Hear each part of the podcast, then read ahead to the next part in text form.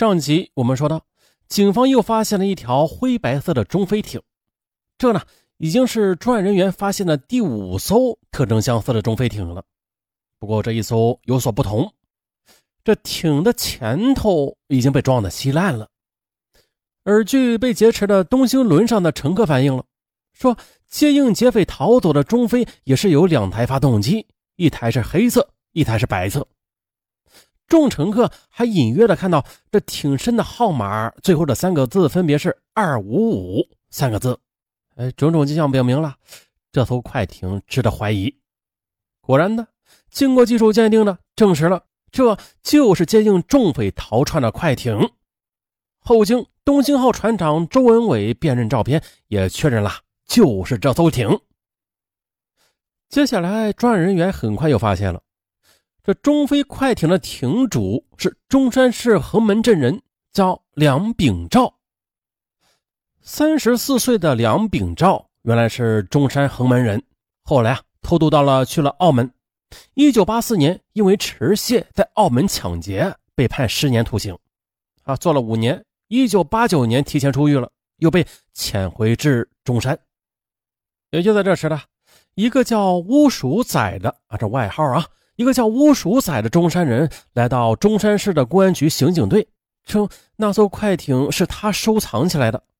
原来的郭炳照驾驶中飞，把众劫匪接到自己承包的鱼塘边分赃之后，就把乌鼠仔叫来说：“此船就留给他用了。”可是当天晚上啊，电视中播放了几名劫匪劫持东兴轮啊，抢走巨款，又乘着中飞逃走的消息，啊，这乌鼠仔感到不妙了。立刻的拉上同伙，把中飞艇开到了一艘偏僻的河岔中的浅滩处，然后又用松树皮和塑料纸把船给盖了起来。啊，这好歹也是艘快艇是吧？他当时想啊，等风声过了之后，啊，这快艇他拿来用。可是到了第二天的乌鼠仔，他左想右想，浑身是越来越不自在。哎呦，这可是一起大案呐，在当年这一千万。还有这这能有跑吗？最后呢，他下定了决心，踏入了公安局的大门。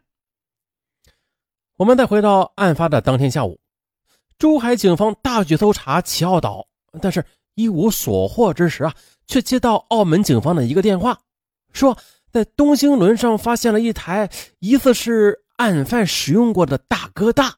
哦，你们千万不要动他，等我过去。珠海刑警队长听后连忙说道。便火速的赶到了澳门，好嘛，这都有通话记录是吧？利用大哥大的记忆功能，从中提取到了最后打出的十个电话号码和本机号码。其中呢，这十个号码中的最后两个就是呼叫梁炳照的中飞快艇快来接应的电话，和事成之后打给澳门主谋的电话，告诉他呀，这大功造成了。晚上十点钟呢，就已经查明了这台一个月前开户的电话机主就是梁炳照。好吧，赶快去抓他吧！干警连夜扮成买虾的来到梁家。哎，买虾的？啊，对呀，因为这梁炳照他是承包的鱼塘来养虾为业的。可是这干警们来到梁炳照的家里时，发现他下午已经离开了。再查梁炳照的 BP 机和大哥大。均已经在案发的当天中午已经报停机了，专案人员马上展开了追踪，很快又查到了梁炳照已经通过旅游途径到了香港。接着，关于梁炳照的消息也是逐渐的汇总，然后再逐一分析了。到十四日晚上，已经明确了这梁炳照在香港的住址、电话和飞往泰国班机的准确时间。接着，为了争取时间，严守机密，由此。十五日一大早，广东省刑警总队副总队长郑少东带领中山、珠海两地的刑警队长一行三人直奔香港警务处，将越方掌握的材料又通报给港方，并一起商讨捉拿梁炳照的地点和时机。商讨好之后，香港警方立刻采取了行动，密切的监视梁炳照的行踪，并且他，在十五分钟之内就将原来的一个小会议室改成了临时指挥中心。也是拉好了专线电话，搬来了传真机、电脑，六块磁性板也都挂到了墙上，其中两块具有自动复印功能，这一摁电钮，所写出来的内容就会自动的输出。哇，这指挥中心一经启用，门口的红灯就亮起了，就跟那个手术台似的啊，保证绝对不受干扰。同时呢，指挥中心与前方审查组用传真联系，与外界的联系，所有信息都是由两台电脑同步输入。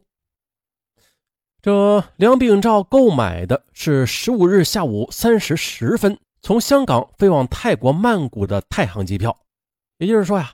过早的抓获梁炳照容易暴露目标，于是粤港警方选择了飞机起飞前的四分钟这个最好的时机。终于的，在香港启德机场内，干警一拥而上，将梁炳照给抓获了。而其实的，梁炳照在十五日以前已经购买了两次飞往泰国的机票了。这第一次是在六月十三日当晚。可是啊，当他作案之后赶到香港时，已经耽误了登机的时间。第二次是作案的次日早上，也许是梁炳照以为啊，这巨款已经到手，那就高枕无忧了，也没定闹钟啊，就就一睡，哎，就睡过点儿了啊。这最后一次就是第三次改机票，最终落网了。这也许啊，是老天爷也不容忍此等奸徒吧。反正就是有些事儿吧，就这么巧合，巧合到不可思议。那咱们再把时间倒回来，劫案发生之后呢，也有人指出了，说这当中一定是有内鬼的，否则不会这么巧和行动的那么周全。而据一些乘坐东星轮的乘客事后回忆说，这三匪徒在抢劫时啊，并没有对船上的客人任何人的财产动歹念啊，也没有伤及乘客。而是有两个劫匪持枪来到了坐在船头的三名呃护卫员的面前，用枪指着他们，并让他们不要乱来啊，讲出钱箱放在什么地方。啊，看到没？这种种迹象都表明了，这劫匪他们劫船的目标就是那一千万元的现钞。而，这就说明了有知情者提供情况。根据此事案发的第二天的。粤警方通过掌握的情况发现了，梁炳照在作案的当天上午，曾经与澳门的一个警员是密切联系过的，特别是案发当天中午的一个半小时内，那更是频繁的联系。粤警方便将这一信息又通知了澳方，澳门警方那是将信将疑。为了争取时间，十四日当晚的广东省公安厅的两名办案人员冒雨星夜啊，到了肇庆星湖饭店。再次向正在参加粤澳警方治安会晤的澳门保安司司令李必禄准将和澳门司法警察司副司长欧万奴啊通报了我方关于欧树祥涉嫌此案的情报。澳门警方对此依然是感觉难以置信的，并且表明没有确切的证据，难以控制这个警员的行动。十五日晚的，香港又传来消息。梁炳照供出了与澳门警员巫树祥的关系，澳门警方立刻的又将巫树祥的照片传真到了香港啊，供梁炳照辨认。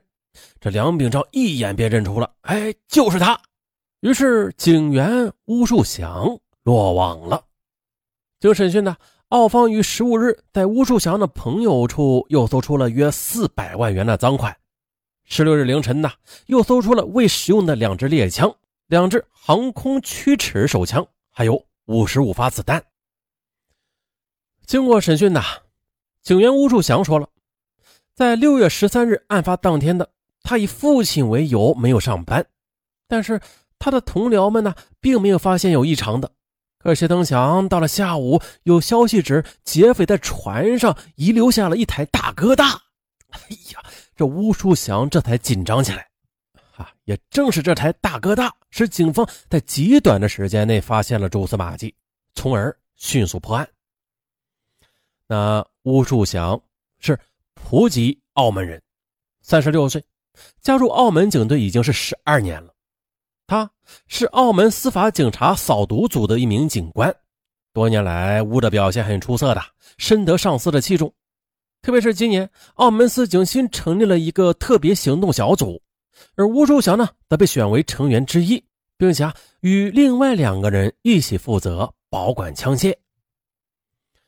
巫树祥他熟知这个喷射船呢，经常押运现钞来往港澳两地的情况。为此呢，两个月之前呢，他就做了精心的准备，派人去广西花了十三万购买了枪支，并且物色好了作案的人手。六月十三日上午，他让钟建强为三劫匪购买了上午三班往来澳门、香港的船票，只等押款车一到码头，将现钞送上喷射船之后，这劫匪就持着该航班的票上船。吴树祥还特别的吩咐了众匪。说作案之后要把枪支和大哥大都全部丢下海里去，啊，不留下一点证据。布置完这一切之后的这吴树祥便从澳门来到了中山，坐在一家酒楼里是边喝茶边等消息。众劫匪打劫成功，在中山横门上岸之后，吴树祥及时的与他们会合，并且分赃。